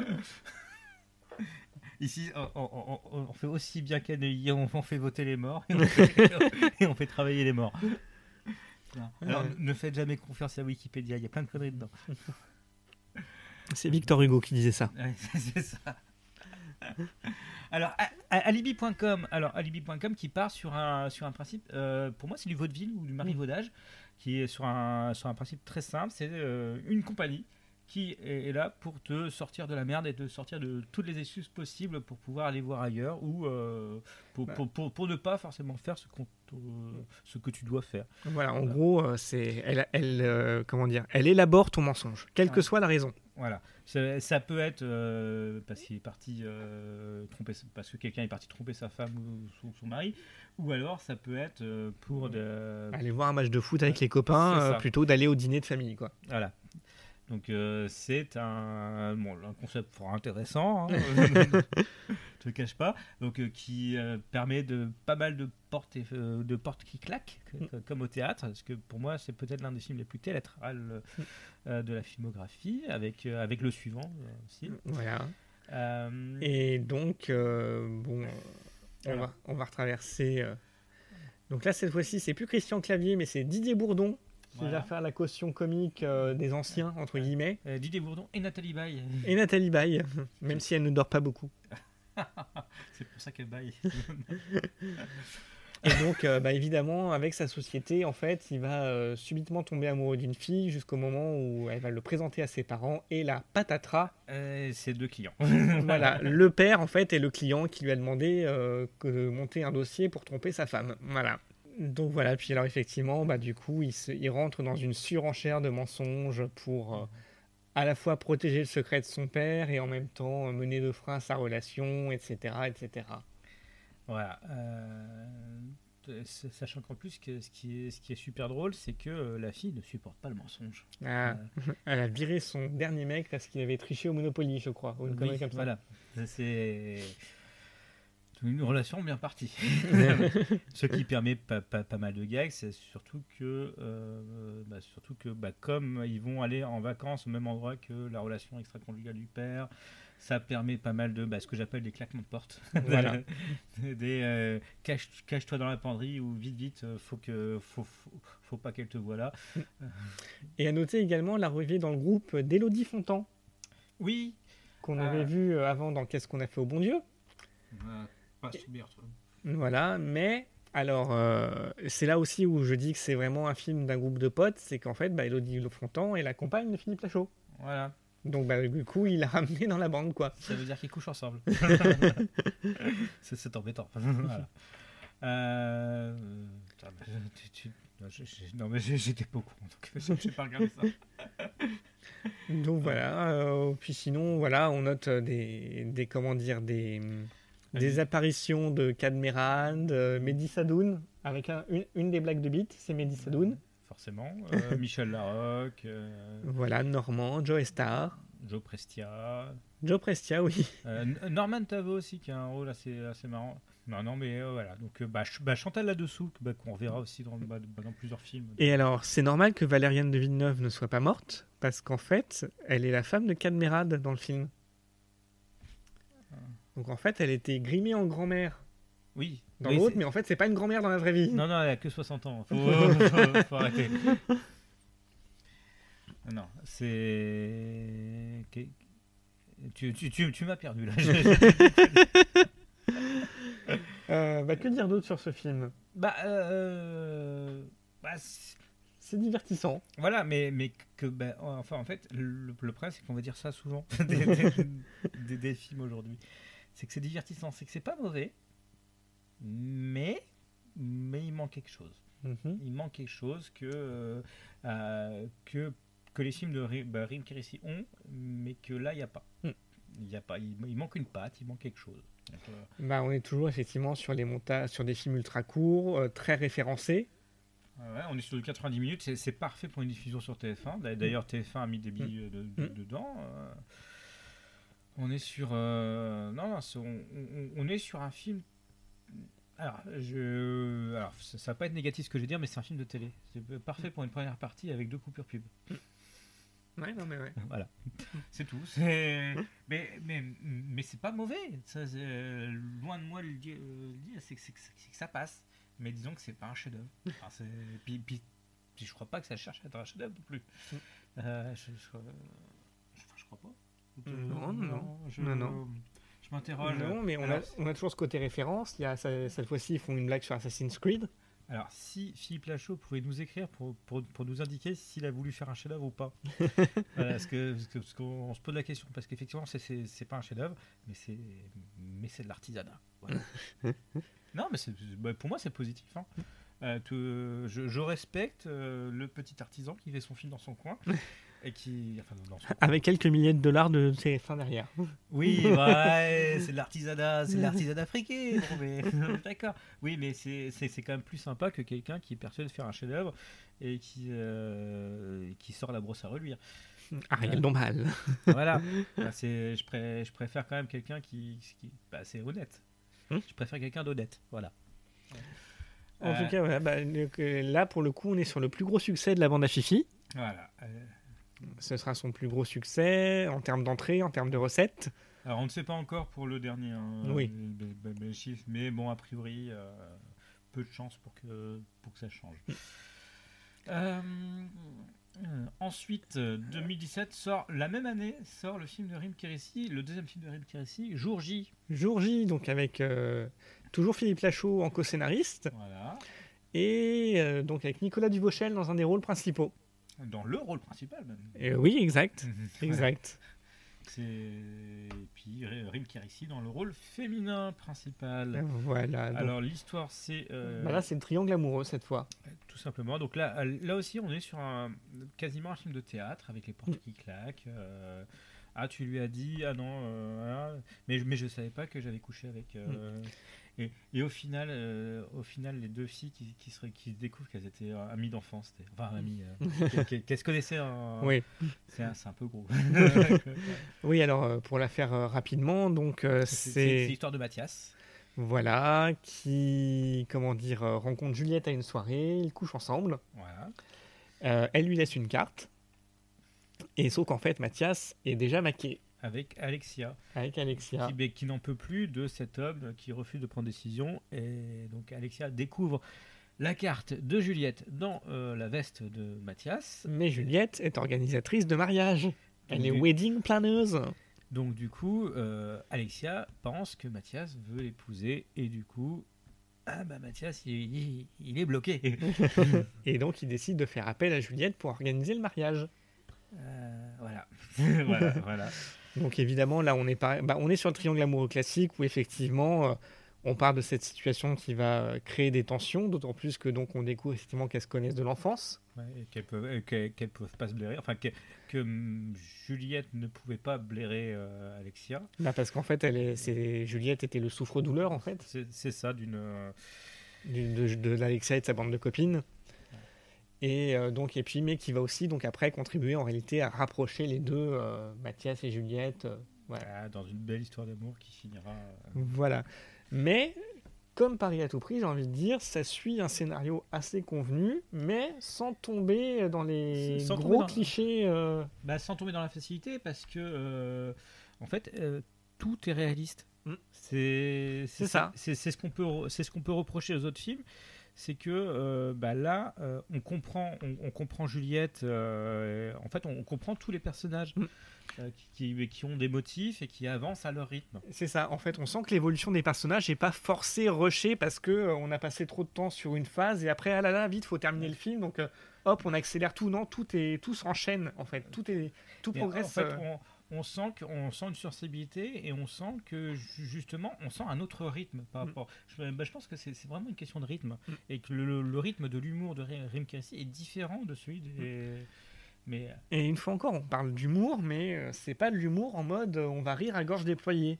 Même si certaines blagues font, oui. font, quand même. mais c'est plus mignon en fait. Voilà. Euh. Non, non, mais c'est. Euh... C'est gentillet, quoi, comme film. Non, mais. Euh... Oui, moi, j'ai, moi, j'ai préféré. et non, mais c'est bien en plus que tu dis ça sur l'histoire du rythme. Ah euh, parce qu'au final, euh, comme tu dis, il y a bien une différence de rythme et c'est, ce qui, c'est le film de toute la bande à Fifi qui a le moins bien marché. Ouais. Oui, c'est bah, ce, qui est, ce qui est dommage. Mm. Après, si je me gourre pas, il est sorti en. Ah non, il est sorti en avril. Non, non, il est sorti, il est sorti en avril 2017. Euh, Alibi.com est sorti quand? Hop, il est sorti. Il est sorti, il est sorti en février 2017, donc euh, avec deux mois de décalage. Mm, ouais, non. Euh, non, non, mais je... alors, enfin, moi, j'ai, moi, j'ai pas de forcément d'explication là. Bah, c'est juste que pour moi, en fait, c'est ce qu'on disait un peu. Est-ce qu'on est vraiment dans la bande à Fifi quoi? C'est en réalité, c'est toujours la bande à Fifi, mais en fait, bah, c'est c'est deux publics différents en fait. On, retient euh, donc il y a Philippe Lachaud et Stéphane Rousseau dans, ah, dans, un tout petit caméo. Dans, un petit caméo. Il y a quand même euh, Julien Arruti qui est, bah, qui, est présent. Il y a, ah, il y a Chantal Lobby. Chantal Lobby qu'on retrouve. Bah, François Xavier, Xavier de Maison qui était dans la première. Dans, dans, le premier film déjà bah, qui est un peu euh, le, le, comment dire qui est un peu justement l'argument comique du film c'est ça et Lionel Astier qu'on retrouve aussi, cette fois-ci dans le rôle du beau-père. Donc, euh, certains ont choisi Christian Clavier, d'autres ont choisi le euh, Ma préférence va de, va d'un côté plus lyonnais. Euh, Sylvie Testu aussi. oui, Sylvie Testu. on voit que en fait ils font partie de la même bande, mais ils côtoient pas les mêmes sphères, quoi. Ouais, mais c'est mais c'est pas mal. Enfin mm. bon. Euh... Non, non, mais c'est. Enfin, pour moi, on, est dans, on, est, on est dans le haut du panier vraiment hmm. de la bande à Fifi, mais effectivement, est-ce que c'est réellement la bande à Fifi? Euh, voilà. enfin, En tout cas, euh, catastrophe au box-office. Euh, catastrophe, accusation de plagiat aussi. ah Oui, regarde. Hop, mhm.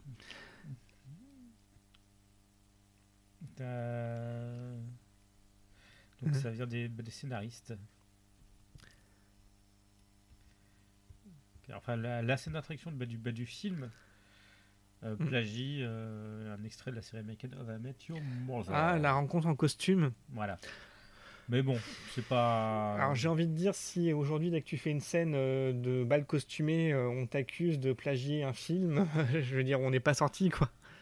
Mais bon, selon certains commentaires sur la vidéo de Copy Comics, on a le, le plagieur serait l'un des scénaristes et ce serait Stéphane Kazadjian, auquel on n'a pas encore parlé, euh, qui, voilà, qui, était déjà auteur de, qui avait, il avait également scénarisé le film Pattaya, qui, dont certains films. Euh, euh, qui, qui, qui, était déjà un plagiat. De... Ouais, alors ça, je trouve ça un peu facile de dire ça dans la mesure où Pattaya est un film avec dans un des rôles principaux Malik Bentala. Voilà.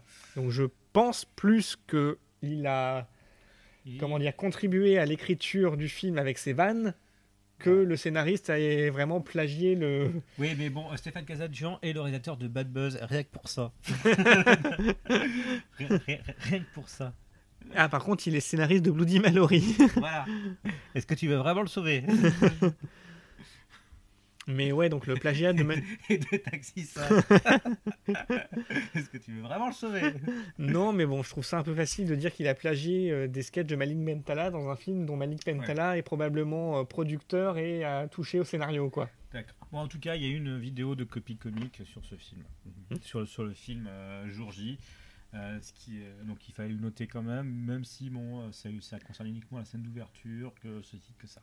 Et que effectivement ça peut porter euh, à question, euh, mm. enfin dans, dans, un sens, euh, est-ce que c'est réellement du plagiat? Mm. Mais bon. Autre chose? Non, j'adore les Louis. C'est tout. Donc on, enchaîne donc euh, on, est...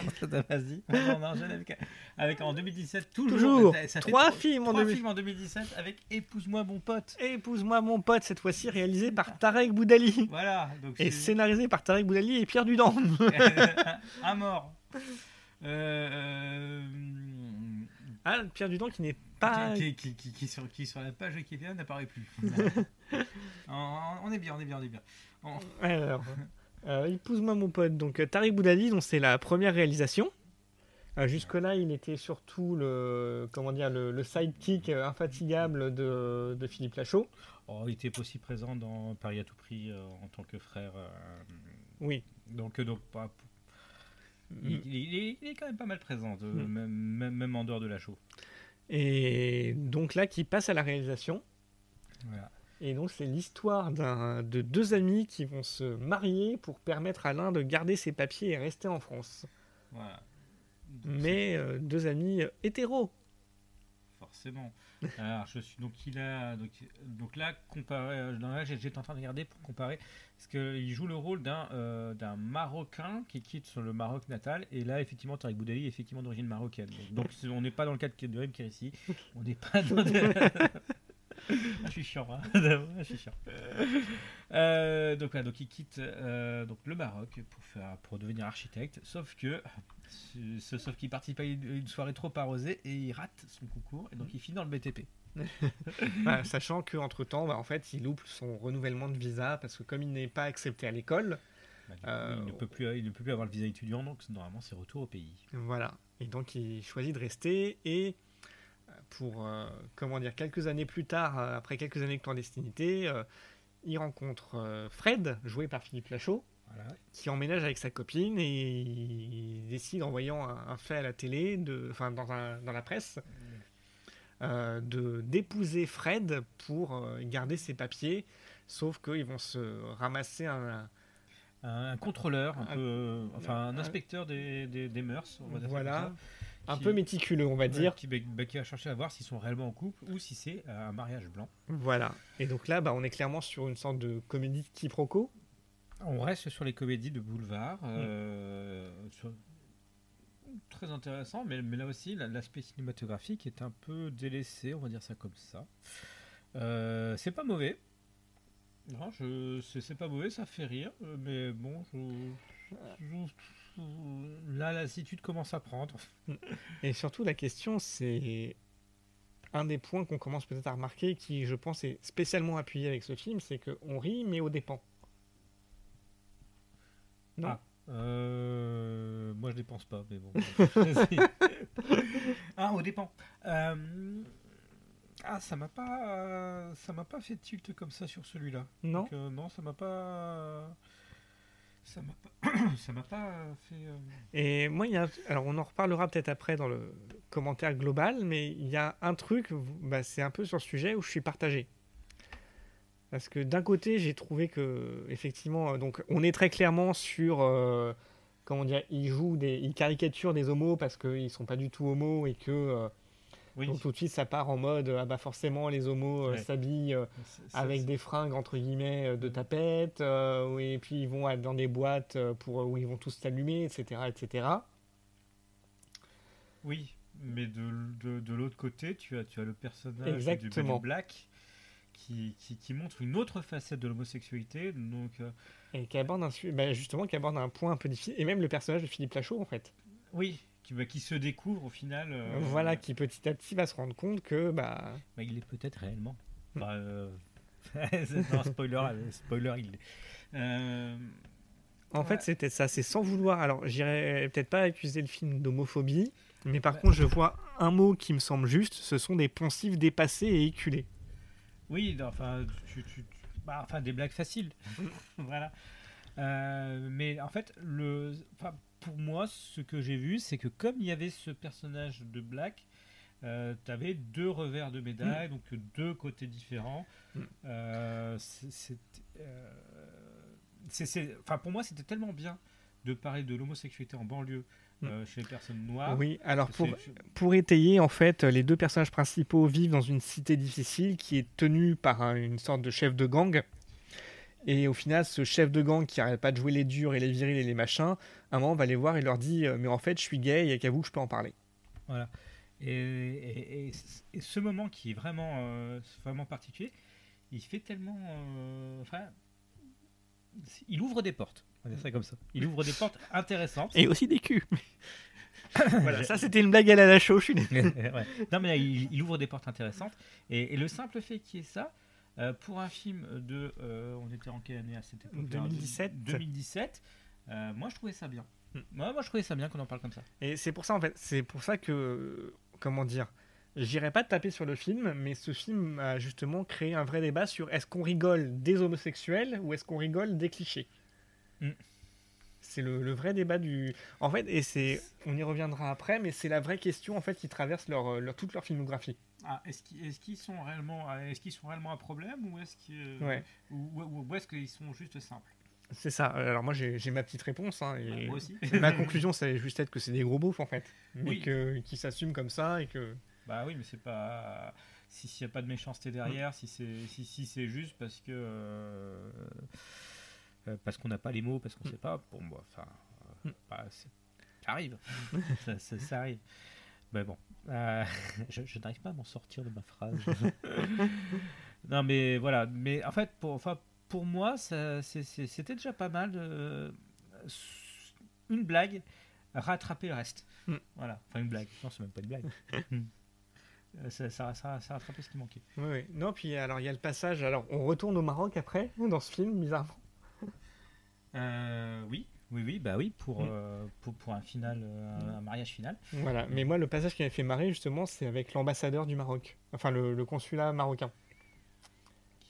Oui, euh, donc oui, euh, pour, ah, pour, spoiler, en fait, finalement, elle, comme lui, il finit renvoyé dans son pays, c'est elle qui va là-bas et il se marie là-bas, etc. Et là, c'est le, le, comment dire, le, l'attaché, alors je sais pas quel est son titre, mais c'est la personne du consulat marocain qui accuse la française de vouloir des papiers pour faire un mariage blanc au Maroc.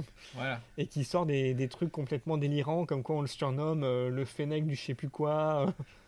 Oui, non, non, mais c'est bah, ça, ça, un retournement des valeurs. Mm. non, enfin pour moi c'est une bonne blague. Oui, c'est ce que j'avais dit justement. C'était un des passages qui m'avait fait marrer. Non, mais c'est en fait euh, en, retournant les valeurs, on, c'est, pour ça que euh, on, on, peut pas dire, on peut pas dire que ce film est mauvais. Mm. Enfin, euh, parce qu'il y, a des bonnes choses dedans. Mm. Et un peu, bah, on en revient à ce que je dis depuis le début, de l'artisanat.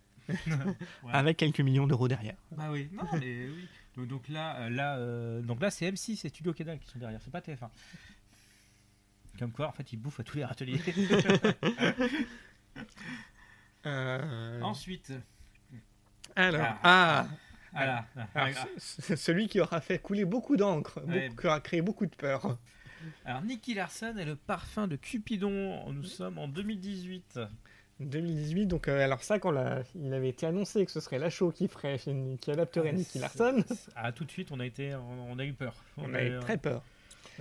Et mais en fait, euh, bah, au final. Si on prend le principe que c'est une adaptation de, de, Nicky Larson, la VF, et pas de City Hunter, le truc, on a échappé au pire. voilà. Euh, sachant qu'on retrouve donc c'est gavé de références. Il y a beaucoup de choses qui sont euh, très cinématographiques. Euh, je pense euh, à, à, toute fin du film où on voit apparaître les oiseaux, vous savez, comme dans la version animée, les, oiseaux animés en deux temps derrière, les personnages dans les moments de, malaisance. Et justement, pour le, parler de cinéma, c'est peut-être le plus cinématographique de leur film. Oui. oui. C'est le seul où il y a vraiment des. Comment dire Où ils essayent de faire des effets. Bon, alors après, très certainement inspiré par ah, par les BD et par le, et par le manga et par l'animé. Oui, bah, ils essayent de refaire les effets de l'animé. Euh, je me souviens, donc il y, a des ralentis très très beaux, il y a des... Euh, non, non, euh, là, Philippe Lachaud, il s'est pas foutu de notre gueule. Hum. Après, alors c'est ultra référencé comme tous ces films. Il y a toujours une référence à la culture, pareil, de ceux qui ont grandi dans les années, fin des années 80, début des années 90. Donc là, plus spécialement porté sur euh, les références dessins animés. Euh, moi, il y en avait une qui m'avait bien fait marrer, c'était quand il demande euh, une bière. Il appelle une serveuse, il appelle Ranma et il dit un demi. Un, demi, oui. Ah oui, oui, je me. J'avais zappé celle-là. Mais en même temps, euh, là, moi, il y a un truc qui m'avait un peu marqué dans celui-là, c'est que. Euh, pour reprendre l'exemple du premier babysitting et de Mario Kart, euh, ils n'ont pas dit que c'était Mario Kart. On l'a vu de nous-mêmes. Oui. Alors que là, je trouve que toutes leurs références sont, enfin, sont énoncées, appuyées par le, la parole. Le pire étant peut-être l'apparition de Dorothée. C'est ça, c'est exactement à ça que je pensais. oui, euh, où, on se trouve, où il se trouve obligé de lui faire dire euh, J'adore vos chaussettes, rouge et, jaune à petit Et voilà, et derrière de préciser rouge et jaune à petit pois, sachant qu'on a bien eu un gros plan sur les chaussettes avant. Voilà. Et c'est peut-être euh, bah, c'est peut-être simpliste pour ceux qui n'auraient pas compris que c'était Dorothée. Et non, oui, effectivement. Après, euh, on retrouve Didier Bourdon et Julien Routy qui a un rôle un peu plus important cette fois. Euh, hop, désolé, j'étais parti ailleurs. j'étais parti sur, sur, sur, de la syphilis. What the fuck En tout cas, voilà. Alors, on a un peu le côté effectivement pervers de Nicky Larson, euh, qui arrête pas de mater des filles, etc. Euh... Là, je, là, je suis sur la, sur la distribution de. mais avec euh, aussi Pamela Anderson. Pamela Anderson, effectivement. Dans le rôle de Jessica Fox, actrice ardeuse. Parce que. Attends, c'est ardeuse Non, non, non. Actrice tout court. Euh... Non, non, elle est juste là pour faire de la promotion de lingerie. Je pense que. Ah, c'est la promotion de la lingerie. oui. Euh, mais sinon, non. elle... bon, c'est filmé quand même d'une manière tellement érotique bah, qu'on pourrait se. Enfin, érotique. Bah, en fait, euh, je pense que Jessica Fox, et Pamela Anderson, en fait, joue le rôle de Pamela Anderson qui a eu la carrière cinématographique de Pamela Anderson. Ah merde. Tout simplement. Ah oh, merde. à savoir qu'elle n'a pas fait de film de boule, mais qu'elle a fait des films où effectivement c'était Ah, Pamela Anderson en maillot de bain, quoi. Ouais, c'était son boule. Euh, euh, donc il y a Jérôme Le Banner, il y a Gérard Jugnot de retour. Voilà, non, non, il y, a, il y a beaucoup de choses. Euh, c'est Rim qui est ici, qui, qui joue la fille tatouée. Euh, oui. tout ce qui est tatoué n'est pas amoué. non, non, il y y a, beaucoup de choses à dire, mais en fait, ce qui s'est passé, c'est qu'il y avait une telle, une telle peur avant, avant de voir ce film-là que qu'au final, euh, on, ça passe bien. Mais en fait, l'attente était tellement mauvaise. Oui, que ça ne pouvait être que rassurant. Que, bah, que, bah, qu'il aurait été. Euh, que, en fait, on, s'attendait tous à lui tomber dessus, et au final, non, pas du tout. Mm. Et le, film est bon. Et puis, alors, il y a plein de références évidemment à tous ces dessins animés qui passaient au Club Dorothée. Je veux dire, on a l'inspecteur Gadget à un moment. Bah, justement, la pension des Mimosas. Hmm. moment, qui, est sur une pancarte. Là, je suis en train de chercher. Euh, Donc, il y a les Chevaliers du Zodiaque. Euh, euh, Jeanne et Serge. Voilà, on a parlé de Rademain 2000 déjà. On a, on a une petite. sur une bannière, réforme de l'enseignement, le collège devient fou fou fou, forcément. Oui. On a beaucoup de choses sur un, un, peu tout et n'importe quoi. Voilà, l'annonce pour dire le petit Rémi est attendu par sa famille. Euh, il y a une apparition de tortue géniale aussi dans, un caméo. Oui, effectivement. ouais, non, non. Et voilà, le fol des soies sauvages, comme tu disais. Euh. Euh, oui, oui. Le, vol en formation des oies sauvages. Du merveilleux voyage de Nils Holgersson au pays des oies sauvages. Parce que bon. Avec un titre pareil, il y avait forcément des oies sauvages. Mm. voilà, non, non, mais c'était au final, c'était c'était plutôt bien. Euh, bon, après, si vous vouliez voir une adaptation de City Hunter, la vraie BD, euh, enfin le vrai manga original, bah c'est pas ça. Ça reste un film de Philippe Lachaud après. Ah oui, bah, on, est sur une, comédie euh, facile. Après, dans, dans l'histoire, est-ce qu'on a évoqué l'histoire ou pas Non. On a, alors, euh, ce qu'il faut savoir, c'est que euh, Nicky Larson, qui est chargé de retrouver un, euh, parfum permettant aux gens de tomber amoureux voilà, de la personne qu'ils sentent. premier gag du film, non pas premier gag, mais premier gag de cette aventure. Nicky, le parfum est donné à un homme et Nicky Larson tombe amoureux d'un homme. Voilà. Voilà, voilà, voilà, voilà. et on en revient au, débat précédent en fait. bah, sur, sur l'homosexualité, mm. l'homophobie, possible ou pas, mm. ou c'est juste parce que Nicky Larson, il aime les femmes, ah ah ah, si on le faisait aimer les hommes. Didier Bourdon en plus. Ouais, Didier Bourdon, donc pas n'importe quel homme. il, compte pour deux. Voilà, donc et si euh, s'ils aiment les hommes, mais moi je pense que clairement euh, c'est juste parce qu'ils prennent le contre-pied et puis mm. le contre-pied, euh, le contre-pied con de base. Sans, sans, sans, réfléchir plus loin. Donc, enfin, pour moi, je t'accepte pas d'homophobie. Tout, tout, tout, non, ben voilà. qu'est-ce qu'on qu'est-ce qu'on peut dire de plus? Non, pas grand-chose. Mm. Donc euh, c'est peut-être le moment de rebasser les musclés. Parce que...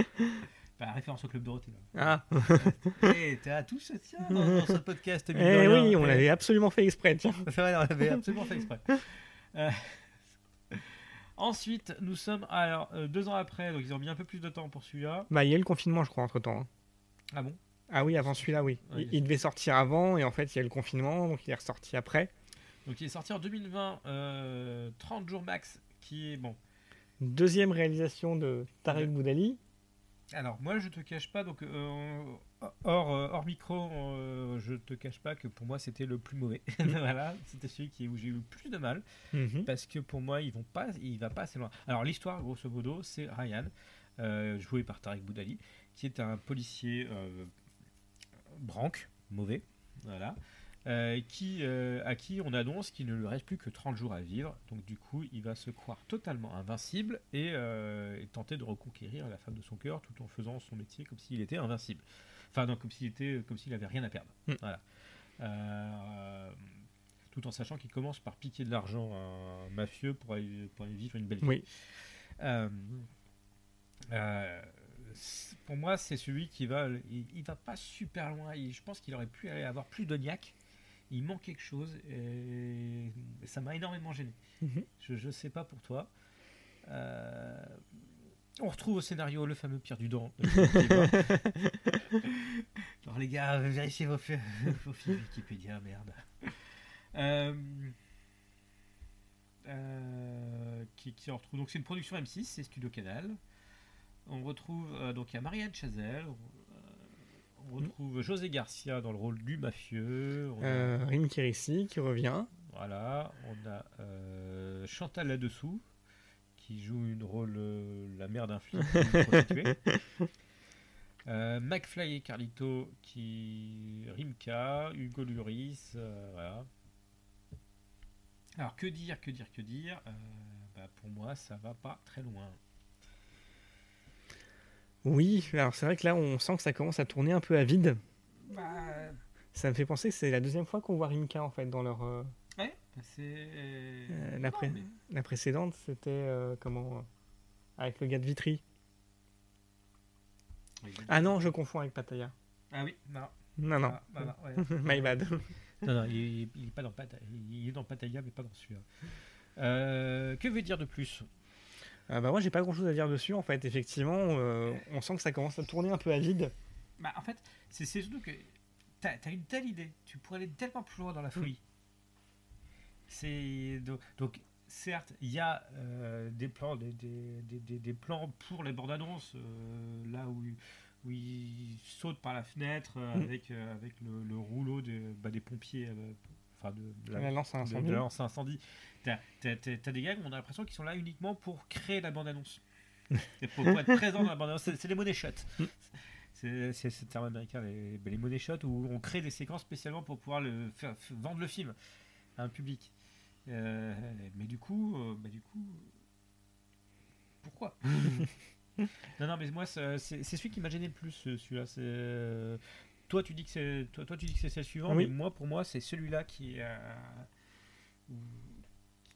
qui, m'a posé problème. Hmm. Et non, effectivement, après, moi, je sais que pareil, en fait. Euh, après, il y a bien une ou deux scènes qui m'ont fait marrer.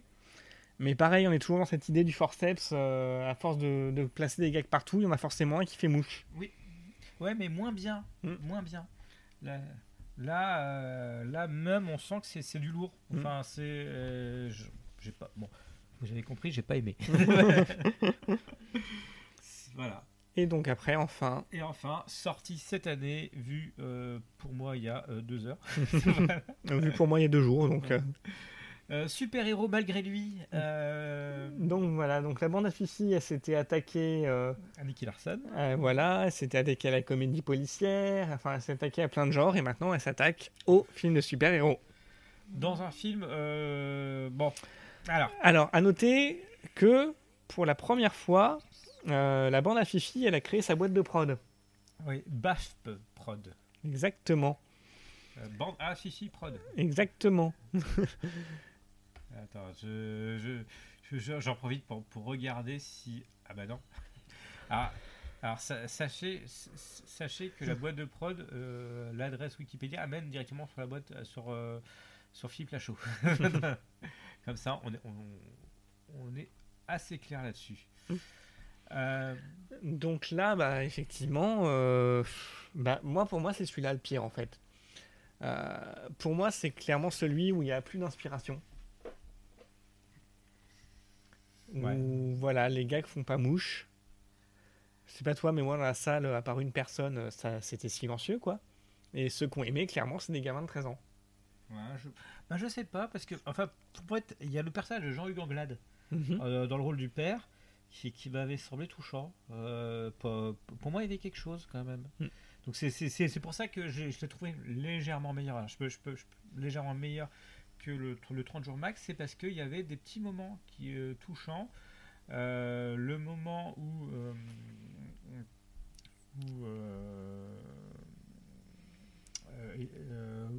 où, les, où, le trio, j'en perds mes mots, recherche leur frère, enfin leur ami et leur frère. Mhm. Euh, tu avais deux trois passages qui, qui, bah, pour moi m'ont touché.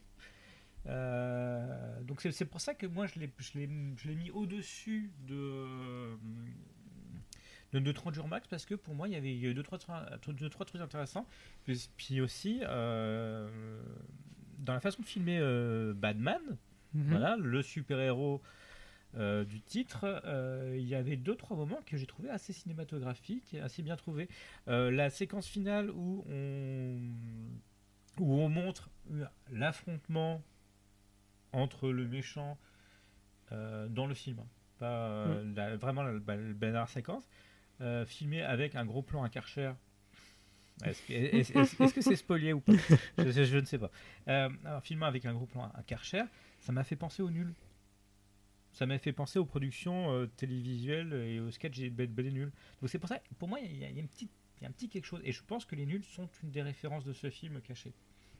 Hmm. Je sais pas si tu es d'accord avec moi. bah, pas spécialement. ça, ça, me semble un peu contradictoire d'avoir euh, Régis Aspalès et de faire référence aux nuls. Bah, pour moi, euh, bah, pour moi pas forcément, parce qu'ils font. Euh, Enfin, pour, moi, je suis pas sûr qu'ils réfléchissent aussi autant que nous. je suis pas sûr. tu vois donc, donc, donc, pour moi, c'est pour moi, c'est pas contradictoire si tu réfléchis pas. Mais non, après non. Euh, en fait, là, pour moi, c'est vraiment c'est le l'essoufflement en fait pour moi, dans le sens où. Euh, bah, Philippe Lachaud joue une énième fois le rôle de ce trentenaire euh, ado attardé bah. qui va se retrouver à mûrir suite à un truc. Euh, là, c'est ce que je te disais hors micro tout à l'heure. Euh, dans les précédents films, les gags, je trouve, étaient bien préparés parfois. Euh, le gag du Mario Kart dans, dans Babysitting premier du nom, mhm. où effectivement, comme je disais, on voit le kart au début du film, on ne sait pas ce que ça fout là. Ensuite, on les voit à la fête foraine en train de gagner des pluches et à aucun moment on se dit ah tiens ça va servir à ça. Et après, on les voit prendre les cartes et c'est là où ils disent ah bah tiens, euh, balance la banane, balance la tortue. Et ça fait Mario Kart. Donc il y avait une construction dans le gag et que je trouve qu'il a disparaît. On est vraiment que sur de, de l'instantané. Euh, voilà, à chaque fois qu'il y a un gag, c'est un truc qui fait. Alors, à part deux ou trois euh, références que tu vas objecter. Bah oui, bah que, bah que je t'ai sorti en micro. le, fameux aspirateur qui, bah, qui doit apparaître, qui a plusieurs moments dans le film est mentionné euh, en, disant mais il faut qu'on place un aspirateur, il faut qu'on place un aspirateur. Voilà, et donc il, donc il apparaît finalement tout à la fin. On a aussi le moment du concept car où euh, il y a une vidéo totalement débile, enfin une présentation totalement débile de Vincent de Sade d'ailleurs qu'on retrouve à Jean-Luc Anglade qui, présente des nouvelles, des, un nouveau appareillage sur les sur les voitures pour, pour lutter contre, le, contre les, les mauvais conducteurs. Les mauvais conducteurs. Donc, bon, alors, c'est un gag un peu pipi caca avec, avec, avec, un truc qui sort du, du, du, du siège, oui. voilà. Mais, enfin, pour moi, il y en a. Mais effectivement, ils sont moins bons. Ils sont.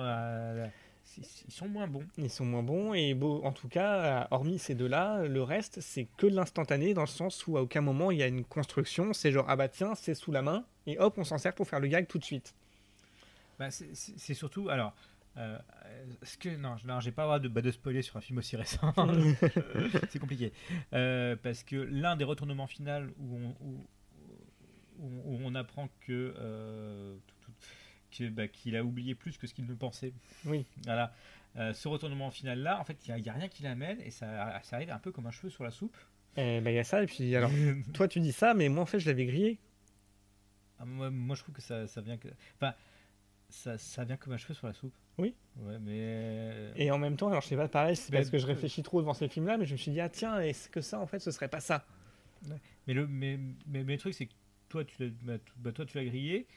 Euh, moi, je, alors, moi, je, je, je, le, pensais, mais euh, à un moment, je me suis dit, non, c'est, idiot.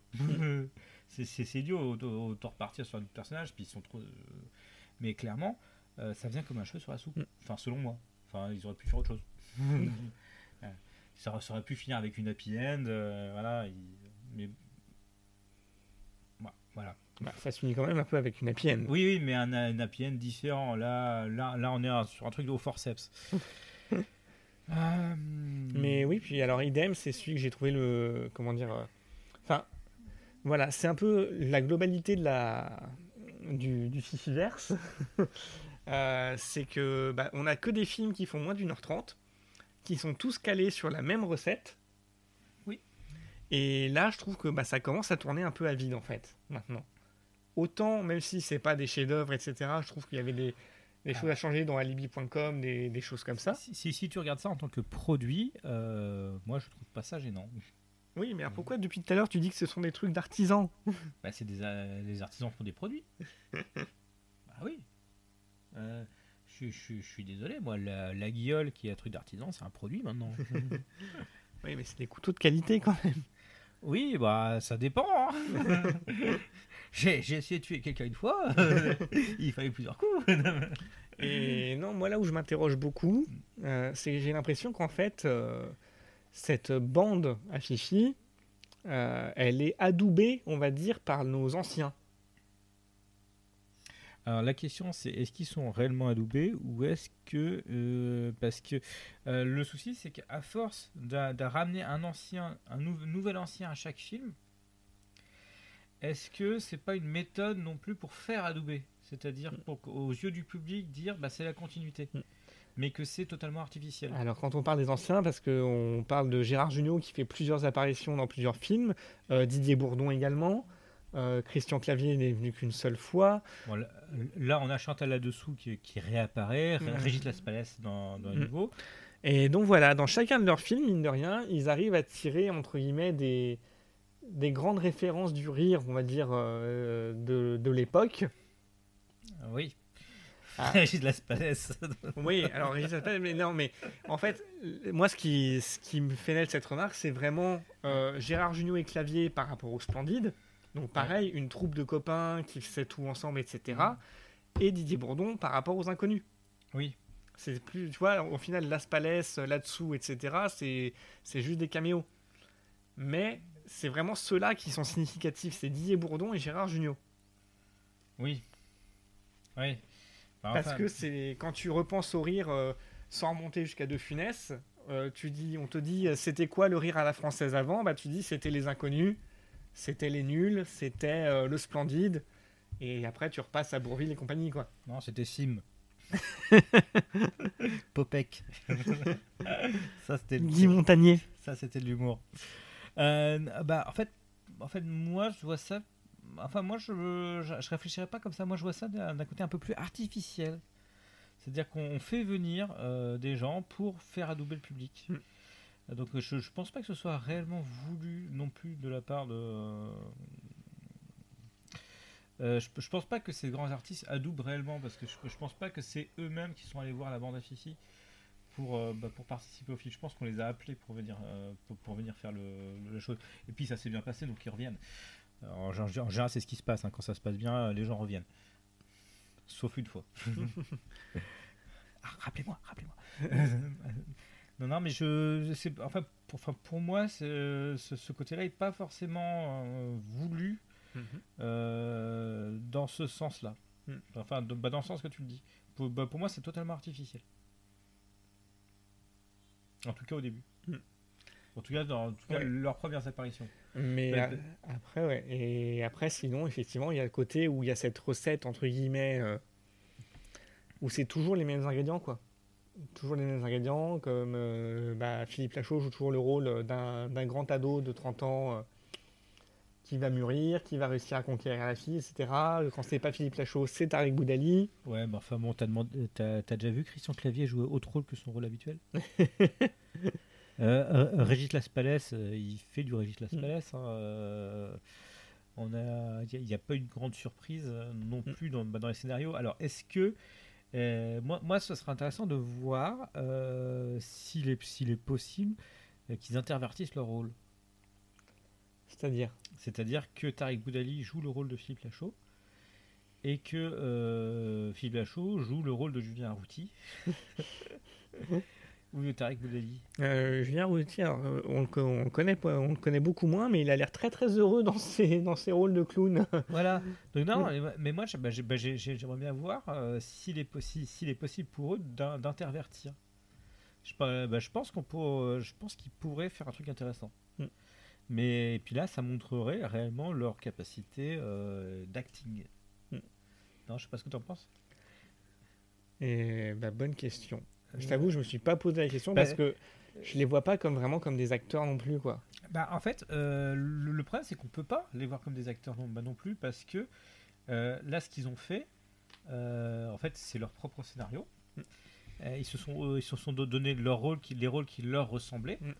Euh, et, ils font les blagues qui se font entre eux hors caméra. C'est ça.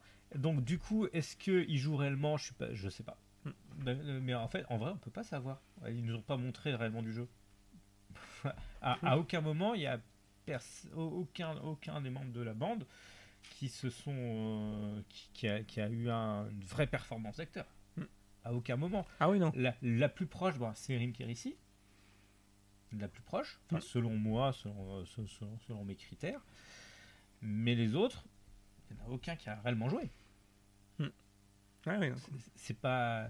bah, c'est bah, c'est pas dit négativement. hein, euh, euh, Et après, justement, d'où la question de savoir est-ce que moi je parle d'un essoufflement depuis le film. bah, Est-ce que la question c'est qu'est-ce qu'ils vont faire après, justement? Est-ce qu'ils peuvent? C'est pour ça que c'est pour ça que ce serait intéressant de voir s'ils peuvent pas euh, changer les euh, changer leur rôle, enfin fa- faire quelque chose de nouveau. voilà, Bou- bouger les lignes. Parce qu'une chose est sûre, en tout cas, c'est que c'est pas des films, on va, on va dire, les... ils s'adressent beaucoup à une génération. Mm. Et même si, euh, comme je disais, dans le film Super-Héros, malgré lui, euh, c'était des gamins de 13 ans euh, qui se marraient pendant le film, euh, je suis pas convaincu qu'ils en fassent un film de chevet. Non, mais mais moi, je- enfin moi, ce qui m'a posé question, je, je l'avais dit, c'est je ne suis pas sûr que dans 10 ans le- ce film soit regardable. Déjà au bout de la deuxième fois. euh, Voilà.